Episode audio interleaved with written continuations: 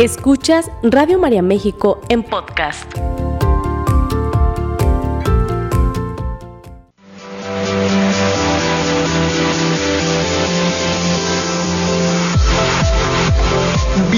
Al lugar en donde los retos son oportunidades para fortalecernos. Gimnasia Emocional, la revista radiofónica de salud mental, con sugerencias prácticas, entrevistas, temas de actualidad y los mejores ejercicios que desarrollan tu potencial para crecer y mejorar. Gimnasia Emocional, con el psicoterapeuta Marco Antonio Susán.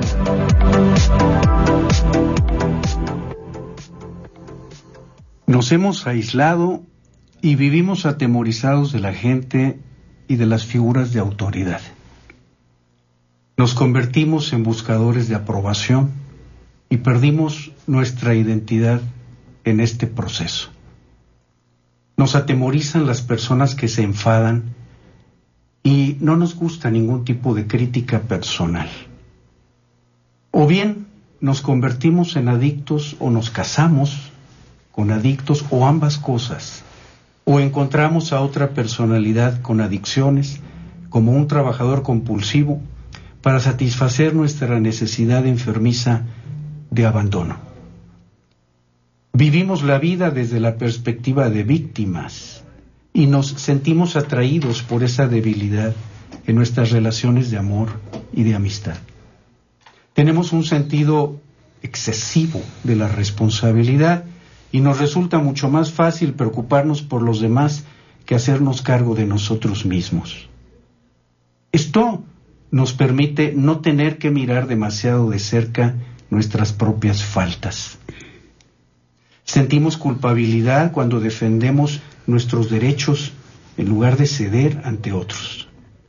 Nos volvimos adictos a las emociones intensas, confundimos el amor con la lástima y tendemos a amar a la gente a quien podemos compadecer y rescatar. Hemos reprimido los sentimientos de nuestra niñez traumática y hemos perdido la capacidad de sentir o expresar nuestros sentimientos porque duele muchísimo. Nos juzgamos severamente a nosotros mismos y nuestra autoestima es muy baja. Somos personalidades dependientes a las que nos aterroriza el abandono y hacemos cualquier cosa para aferrarnos a una relación con tal de no experimentar el dolor de los sentimientos de abandono que recibimos, de vivir con personas enfermizas que no estuvieron presentes emocionalmente para nosotros el alcoholismo o cualquier otro tipo de disfuncionalidad. Entonces nos convierte en personas para alcohólicas o para enfermas y adaptamos las características de esta enfermedad incluso aunque nosotros no seamos adictos.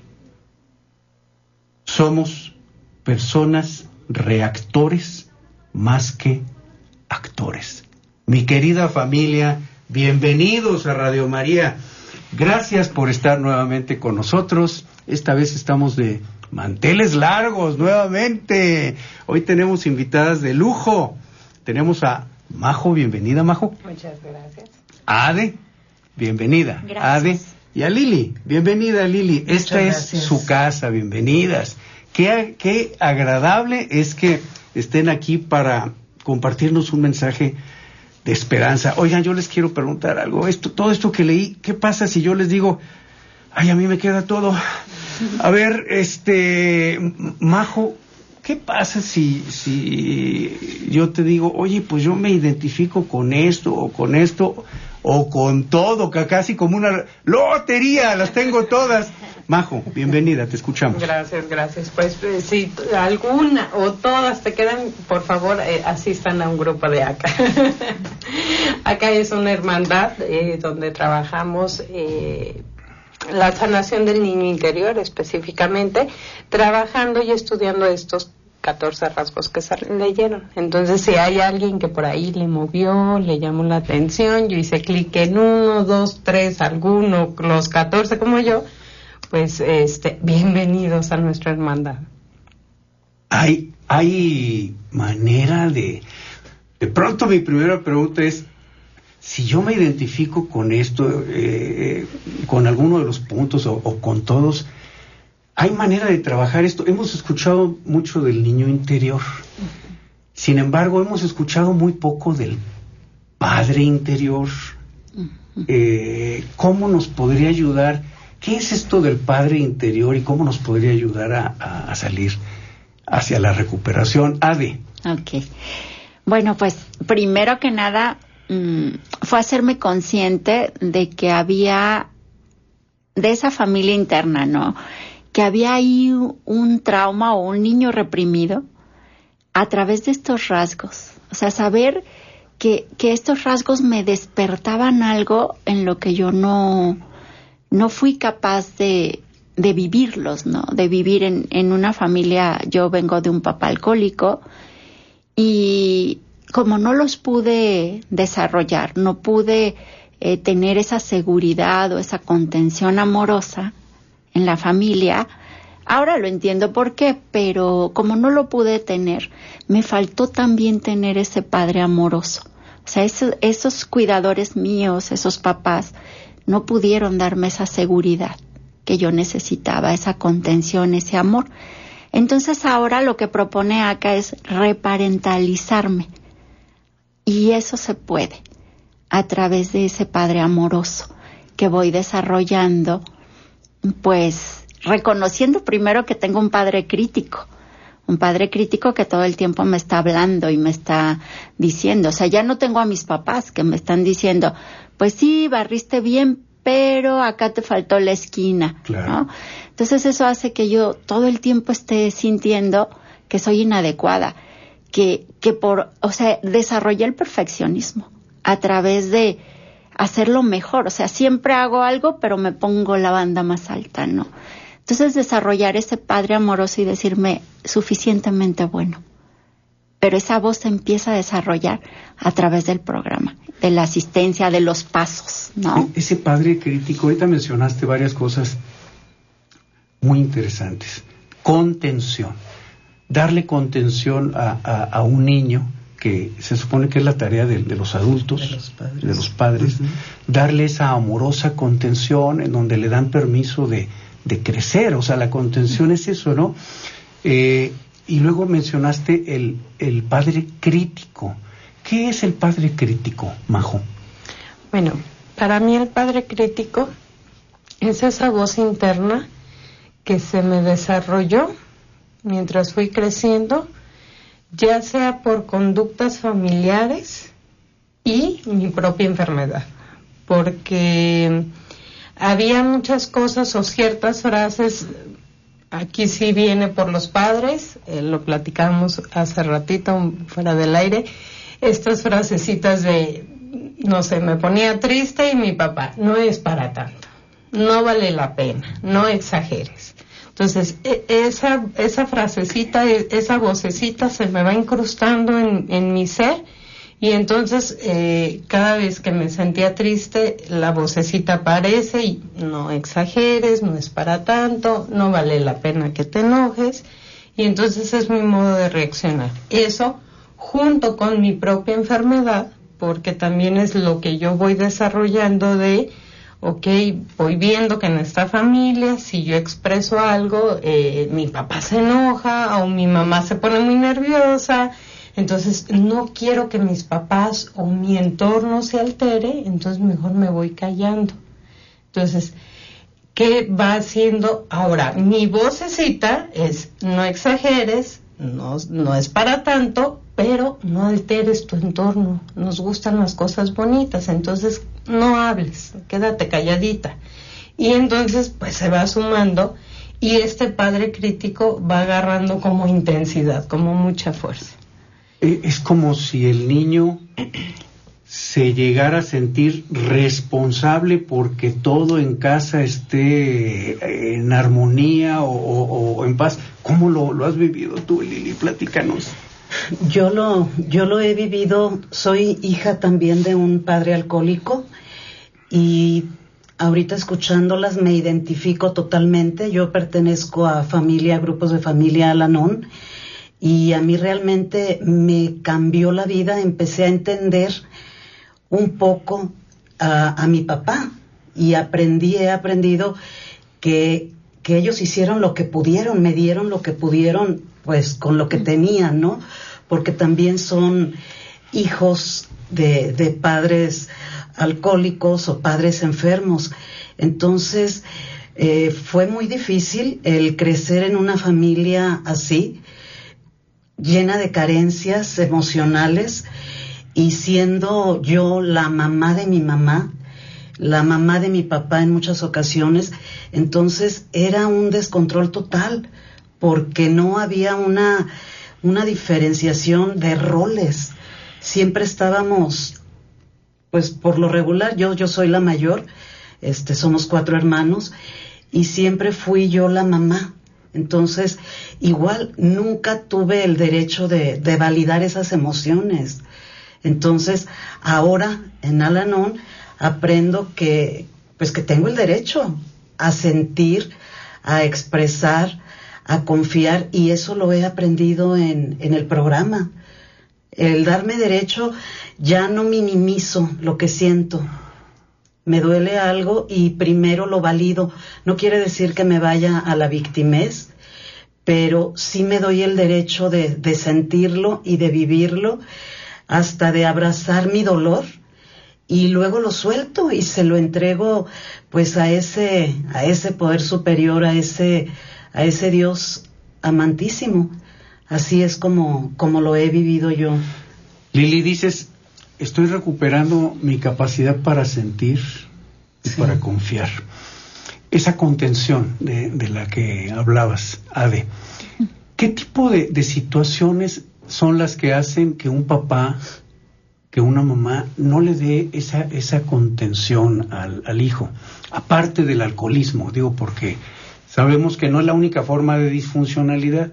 ¿Qué otro tipo de, disfuncionalidad es la que lleva a limitar a un padre o a una madre para brindar esa, esa contención amorosa a sus hijos?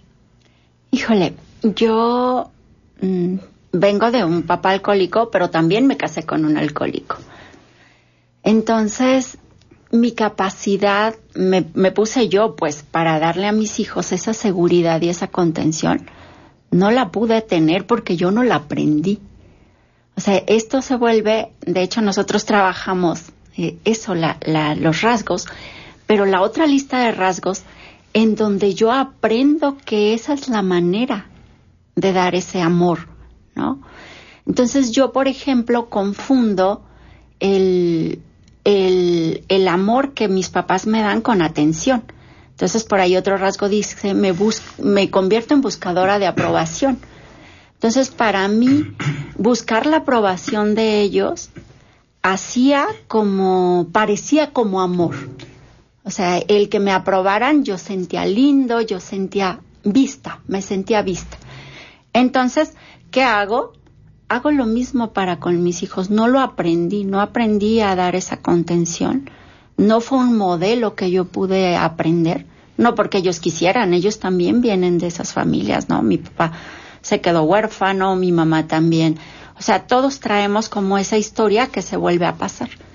Entonces, bueno, yo tampoco la aprendí. Y la única manera ha sido a través de los grupos, en donde la primera eh, fuerza que me hizo quedarme fue recuperarme, pero para recuperar esas vidas, yo tengo tres hijos. Entonces fue como, o sea, si yo volteo a verlos a ellos en lugar de voltear a ver al, a la enfermedad del alcoholismo, porque ni siquiera era el alcohólico, ¿no? Él es un ser humano valiosísimo. Pero yo me enfrascaba en el caos y dejaba de ver las vidas de ellos. Entonces es eso. Se aprende. Se aprende en el programa. Entonces hay buenas noticias. Porque si aprendimos, eh, si aprendimos, como decías Lili, a no expresar, a no confiar, a no sentir, entonces se puede recuperar esto. ¿Y, ¿Y, qué tiene que ver lo del padre amoroso? A ver, ayúdenme a entender algo, por favor. Cuando decimos el padre crítico, es una construcción mental, es un padre mental que nos hemos construido uh -huh. a lo largo. ¿Sí lo estoy entendiendo bien? Sí. ¿Majo? El padre no es necesariamente mi padre biológico, Sí, no, sino no. una construcción mental de mi padre Así es. que, que yo me lo hice como una voz muy regañona. Ajá. A ver, ¿cómo, cómo es esto? El, padre crítico es eh, un, un- un padre al que no le doy gusto. Platícanos un poquito más de esto, Sí, por sí. favor. Bueno, para mí eso es el padre crítico, es eh, efectivamente es, el- es la estructura de ¿qué sería? Como de una de, de esa voz interna que me dice cómo debo de ser como persona.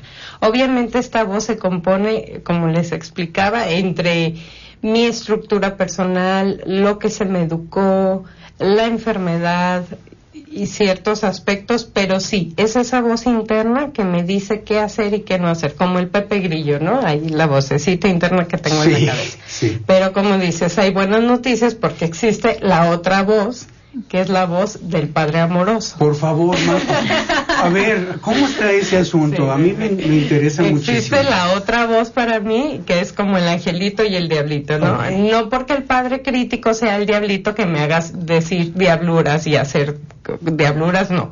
Pero es esa voz muy tajante que me está diciendo, no eres capaz, no puedes, tú no lo hagas, eh, a veces que quiero hacer algo nuevo, no, no, no hagas nada nuevo porque no te va a salir. Entonces es, es como esa vocecita negativa. Pero eh, existe la otra vocecita positiva que para mí es el padre amoroso.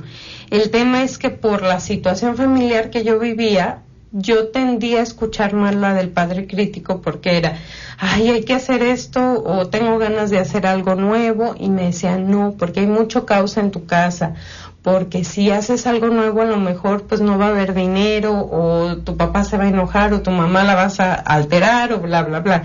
Entonces estaba esa voz siempre como cuidando, cuidando, cuidando, protegiendo, protegiendo, pero como yo encontré la manera de proteger, que fue muy disfuncional, obviamente, muy perfeccionista, no hagas nada, no sientas, no hables, no confíes.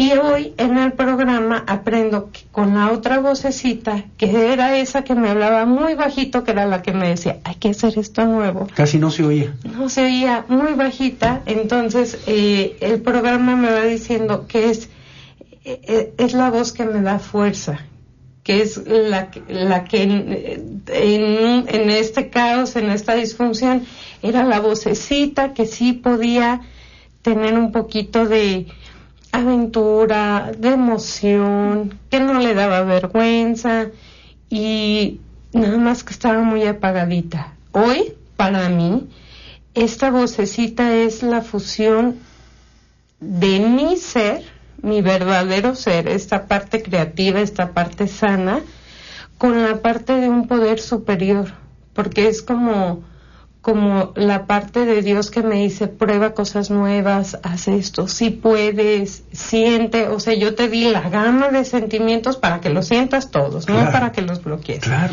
Entonces está esta otra voz que es eh, a través de los pasos, como dice Ade, sí, sí se puede cambiar porque estudiando, llevando los pasos, aplicándolos, ¿qué pasa? No es que apague y que renuncie al Padre amoroso, porque al final es una voz que me da contención y me protege, me cuida, es como la que me dice, cuidado, allá hay peligro, no te vayas para allá. Pero ya las equilibra, ya empieza a darle un tono más fuerte a la del Padre amoroso y a la otra ya le dice, bájale a los gritos, ya te escuchamos muchos años, ya nos ayudaste y me empieza a ayudar a Ayudar, la, la diferencia allí entonces eh, sería, como tú lo, lo comentabas, porque ahorita muchas personas se están preguntando, ¿y cómo puedo, cómo puedo diferenciar si, me, si la vocecita que me está hablando es la del padre regañón, crítico, negativo, que me pone la vara muy alta, o si es la voz del padre amoroso, ¿no? Y tú mencionaste que, que, que me haces, que me da fuerza, que me hace sentir fuerte, que me permite correr los riesgos sanos de la vida, como que, como levantarme de la cama, como lavarme la boca, como, como, como estar ahorita en, en un programa de radio, es un riesgo sano, no sé si me explico, como, eh, eh, oye, tengo muchas ganas de, de aprender a, a pintar, como, como ap- empezar a aprender a pintar. ¿Cómo viviste tú, Lili, esto de oír a la vocecita del Padre amoroso interior en tu vida? Platícanos. Híjole, lo he ido aprendiendo a partir de, que llegué al, programa, a partir de que llegué a la NON, porque yo no sabía, yo nada más sentía una locura tremenda en mi cabeza y cuando llego al programa y empiezo a escuchar los pasos, al llegar al segundo paso y hablarme del sano juicio, yo decía, bueno, pues, o sea, ¿de qué estoy enferma, no? Y al darme cuenta cómo esa vocecita, pues era mi, mi juicio totalmente enfermo, totalmente enfermo. Y cuando me dicen que puedo llegar a creer, o sea, para mí es mucha esperanza, fue esperanzador totalmente. Yo decía, híjole, ¿de verdad se puede? ¿De verdad va a haber un momento en el que voy a poder callar esas voces, esa, porque no era una sola voz, eran un montón de voces, era definitivamente una locura tremenda, una locura. Entonces, cuando todavía a estas alturas, o sea, yo sé que, que estos programas, que este programa es de vida, eh, y de repente empiezo a escuchar, empiezan a ganar. El programa siempre me invita al equilibrio y cuando empiezo a, escuchar otra vez esas voces, me doy cuenta que necesito aplicarme más, que necesito rendirme primero, rendirme y entregar ese, ese juicio totalmente enfermo, que ya se volvió a enfermar porque lo descuidé. Entonces me rindo lo entrego, lo suelto y empiezo nuevamente con el programa y empiezo a escuchar esa voz amorosa, pero para eso tengo que tener un contacto con ese, con ese poder superior. Si yo descuido ese contacto, si yo me, me, me, disperso en otras cosas y dejo de lado esa, esa comunicación con ese, con ese Dios, con esa voz que es la que me está hablando y cómo me doy cuenta cuando empiezo a sentir paz, me doy cuenta que, me está hablando ese poder superior. Y cuando la pierdo, me doy cuenta que, que, nuevamente me estoy perdiendo en esa, en esa vocecita que me dice que no soy suficiente, que no soy, que no estoy bien. Entonces ahí es donde me doy cuenta, cuando empiezo a sentir esa, esa paz, está regresando ese, ese sano juicio, me está hablando ese poder superior. Es como un GPS interno, a ver si, si lo estoy entendiendo bien cuando o, el cómo se llama el Wi-Fi. El, el Waze, el, cuando le ponemos un eh, ahí en el celular que me, que me guíe para llegar a Radio María, porque es la primera vez que vengo, y, que doy vuelta en donde no es, y luego hace un sonidito así como diciendo no no fue no fue por ahí por, por donde te estoy diciendo tienes que y me, pero me vuelve a dar una nueva ubicación o sea me vuelve a dar una nueva oportunidad. Vámonos a un corte porque ahorita que regresemos vamos a hablar de cómo esa voz interna que es Dios dentro de nosotros nos va orientando y qué es lo que nos va diciendo. De eso vamos a hablar ahorita que regresemos. No te me vayas a distraer con nada, porque en un momento volvemos. Sigue escuchando Radio María México en podcast. Dejarnos llevar por esa vocecita, de, decían nuestras invitadas, Majo, Ade, Lili dejarnos aprender a dejarnos llevar por esa vocecita que nos regresa al sano juicio, que nos regresa a la voz de ese Padre amoroso interno. Y todo esto a mí me suena a que nos regresa la voluntad de Dios. Me acordé ahorita, les estaba comentando de Pablo, San Pablo, y cómo Pablo eh, se denunciaba a él mismo Pablo decía, ¿cómo es que sabiendo el bien que debo de hacer, termino haciendo el mal que no quiero hacer? Hago el mal que no quiero. Pablo alcanzaba a, identificar esa, esa desconexión, esa locura, como, como, tú decías, Y que Santa Teresa le llama así, loca de la casa. Santa Teresa dice la loca de la casa. Cuando la mente no está guiada por el amor de Dios, entonces se vuelve loca. Cuando la mente, el corazón, ahora las neurociencias nos han enseñado que hay tres ejes en la vida emocional. La mente o el, cerebro como órgano que interpreta, que lee la realidad y da una versión. El corazón, y no en un sentido poético, sino real como órgano, el corazón percibe cosas. Fisiológicamente hablando y psicológicamente hablando, percibe cosas. Y las tripas, o los intestinos, como quieran llamarle, que son las que sienten. Siente. Y que por eso en el intestino eh, este, se fabrica eh, ahí la mayor parte de la química del estado de ánimo. No se fabrica en el cerebro, se fabrica en el intestino. Entonces, fíjense qué importante es esto, los tres ejes de la vida emocional, cerebro que interpreta, corazón que percibe e intestinos que sienten, ¿verdad?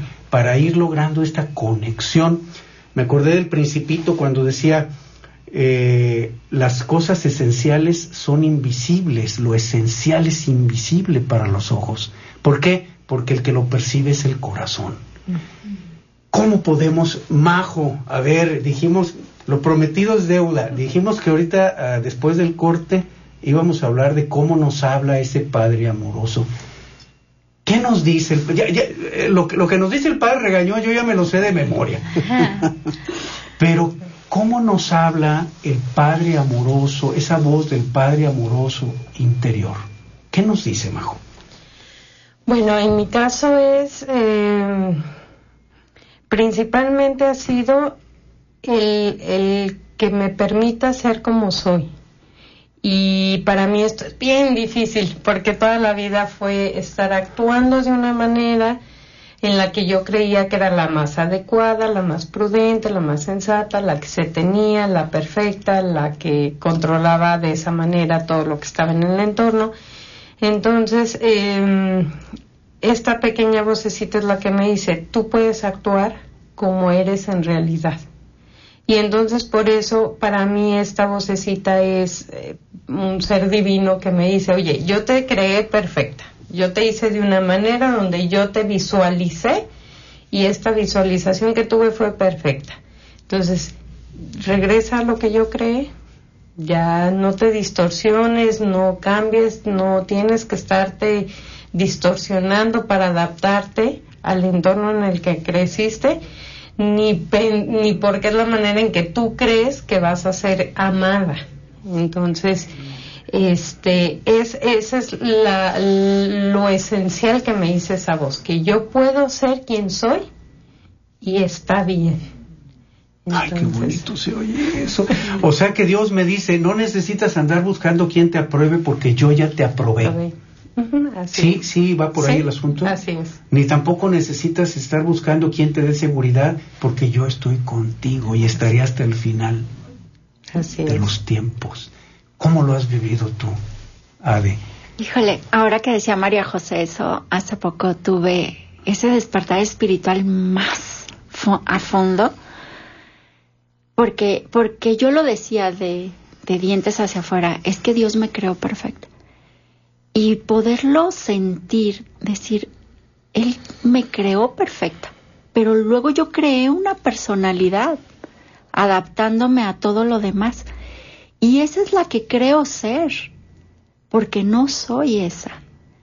Entonces, y además, también intento que los demás crean a alguien que no soy.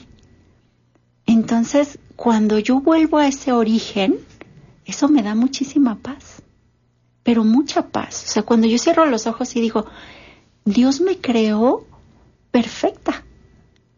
Y, y es solo regresar a ese origen. Y ese origen está dentro de mí. Y no tengo que pisotear a los demás de ninguna manera. Eh, ¿Por qué? Porque no soy yo la única perfecta. Yo soy divina, pero también los demás son divinos.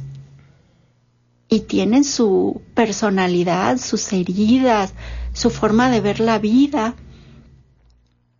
Pero eso lo volverá ahí. Y que yo los vea igual de esa misma manera, así como me veo a mí, eso es, no sé, es algo divino. Sí lo es. Definitivamente que sí. Y aplicado a la dinámica familiar, con nuestros hermanos, con nuestros padres, con nuestros esposos, esposas, con nuestros hijos, con nuestros nietos, e incluso aplicado a la vida laboral, con nuestros compañeros de trabajo, con nuestras amistades, en fin, a la vida deportiva inclusive, aplicado de veras, ¿no? Porque, porque este, esto representa la posibilidad de mejorar nuestras relaciones, Lili. Sí, definitivamente. Sí, sí, sí, sí. O sea, cambia la vida completamente cuando empezamos a vivir estos principios, cuando entiendo yo, porque el programa es para mí, no para los demás, cuando entiendo que soy amada y que tengo la dignidad tan solo por ser hija del rey, por ser hija de un rey, tengo la dignidad de comportarme de, de esa manera. Y cuando me doy ese permiso de, de ser auténtica y de no estarme poniendo diferentes caretas para que me quieran los demás, pero cuesta mucho trabajo, cuesta mucho, es mucho trabajo, pero vale la pena. De verdad, yo siempre he dicho que que el programa me ha salvado la vida y de verdad así es. Eh, yo fui diagnosticada con un cáncer de médula hace siete años y yo, eh, yo estoy segura que, que Dios me estaba preparando porque yo ya tengo como diez años en el programa y hubiera sido totalmente diferente, totalmente diferente eh, mi caminar porque, porque yo nunca me sentí sola. Yo sabía que, que estaba ese poder superior conmigo, esa contención de la que hablaban ahorita. Yo la, la he sentido en el programa y la he sentido con ese poder superior que siempre me ha hecho sentir amada tal y como soy, a pesar de que pues de que muchas veces ni yo me aceptaba ni yo me amaba y en el programa me enseñaron. Cuando yo no era capaz de, amarme, yo cuando me enfermé, eh, me empecé a dar cuenta que el cuerpo se estaba deteriorando y yo decía, híjole, el cuerpo se está acabando. ¿Y qué hay? Me sentía, a pesar de que tenía ya tres años en el programa, yo me sentía vacía, totalmente vacía. Y a partir de ahí fue para mí un renacer totalmente, totalmente. Y ahora entiendo que si no hubiera estado yo, si no hubiera llegado a ese programa eh, tan maravilloso, pues a lo mejor ya no estaría yo en este momento aquí, pero así lo he vivido, lo he vivido eh, de la mano de ese poder superior, de la mano de mis compañeros eh, tan amorosos que, como les digo, me enseñaron a amarme cuando yo no era capaz de hacerlo. Entonces, eh, ha sido algo maravilloso de verdad. Mencionaba ahorita Adel, Adel, sí, Adela, ese despertar espiritual. Yo he tenido, gracias a Dios, esos esos momentos, esos rayos que me llegan de repente, este, porque yo quería que, que, mi poder superior bajara y se hiciera presente y me dijera y me hablara, ¿no? Yo lo confrontaba y decía, háblame, dime qué es lo que quieres, ¿no? Y cuando yo me dispongo y, y estoy dispuesta, pues me habla a través de, de ustedes, por ejemplo, en este momento, y me dice que está conmigo y que todo está bien, que todo pasa cuando llegan esas crisis, pero que todo es perfecto así tal y como está pasando y que en algún momento voy a entender el por qué o el para qué, más bien, ya no el por qué, el para qué. Y, y así de esa manera es como yo lo he vivido a través de, de, los años que tengo en el programa. Y ese es el punto en el que encontramos mucha esperanza, porque cuando vivimos una disfuncionalidad en la familia, decimos, ¿y por qué soy yo el que, el que necesita ir a ayuda? Si, el, si él o la o los o las que están mal son otros, son otras personas. ¿Por qué el programa tiene que empezar por mí? Si el que bebe es mi hijo, mi esposa, si el que tiene alteraciones del estado de ánimo es mi papá, mi mamá, mi hermano. ¿Por qué? ¿Por qué tiene que empezar por mí, Majo? Fíjate, eh, aquí les quiero compartir porque a mí me llamaba mucho la atención. Normalmente las amistades que yo tenía o tengo eh, son chavos, personas que, que son hijos de alcohólicos. Pero particularmente tengo una amiga que me decía, yo me siento bien identificada con tu familia, contigo, somos muy parecidas las dos, pero en su familia no había alcoholismo. Ninguno de sus papás era alcohólico, ella que ubicara, sus abuelos no habían sido alcohólicos, pero eh, muchas conductas y mucha eh, disfunción, o sea, muchas, hay mucha relación familiar, ¿no? Y cuando yo empecé a ir a acá, este, la invité y me dijo, ya vi por qué somos amigas. Porque eh, en su familia hay otro tipo de disfunción. Hay un tema de matriarcado y de abuso fuerte en cuanto a abuso verbal. Eh, hay situaciones muy violentas en su familia. ¿Por qué creo que tiene que empezar por mí? Porque aunque no hay alcoholismo o aunque yo no sea la que beba, el patrón familiar o el patrón de la disfunción se hereda.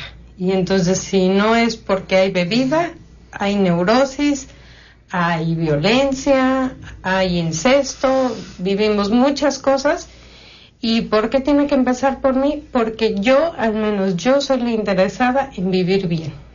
En mi casa fuimos cinco personas, yo solo voy a recuperación y ahorita la que vive con paz, la que vive tranquila, la que vive serena, la que se está reencontrando o me estoy encontrando por primera vez, soy yo. Y eso lo estás transmitiendo. Eso lo estás transmitiendo a, tus seres queridos. El impacto en los seres queridos cuando tú haces este cambio y te, dejas llevar por, por la guía divina, Ade, el impacto en tu gente. Mm, es bien bonito. Es bien bonito vivirlo porque, bueno, yo me recuerdo a mis hijos, por ejemplo, llegaban de la escuela y todos iban a sus cuartos. No querían estar acá, o sea, en convivencia. Y yo de pronto empecé a ver, a notar el cambio en mí cuando empezó por mí, por expresar, por aceptarlos tal cual eran, por decirles te amo, este, no porque, no porque hacían las cosas bien, sino te amo por el auténtico sentimiento, yo empecé a ver que ellos empezaron a salir de sus recámaras y abrazarme, a, a también decir ese te amo, ¿no? Incondicional. Entonces es bien bonito. Se nos ha acabado el tiempo. Se nos ha acabado el tiempo, pero, pero, les prometo que va a haber mucho, pero mucho más de este maravilloso mensaje. Gracias, eh, Majo. Gracias. Gracias, Ade. Gracias. Gracias, Lili. Que Dios las bendiga. Muchísimas gracias por este mensaje lleno de esperanza que nos traen. Nos tomamos de la mano de María y le decimos, Madre Santísima, que de tu mano podría, podamos nosotros dar esa aprobación ahora a quienes nos rodean. No buscar la aprobación para nosotros, sino nosotros convertirnos en fuentes de aprobación, en fuentes de amor, en fuentes de compañía de seguridad, de consuelo para nuestros seres queridos y especialmente para aquellos que más sufren. Lo pedimos en el nombre de Jesucristo nuestro Señor. Que así sea. Muchísimas gracias, mis amigos. Gracias por estar nuevamente con nosotros. Los esperamos el próximo martes. Gracias a Leo en los controles. Gracias a Florecita. Un gran abrazo a todos. Que Dios nos los bendiga. Esta fue una producción de Radio María México.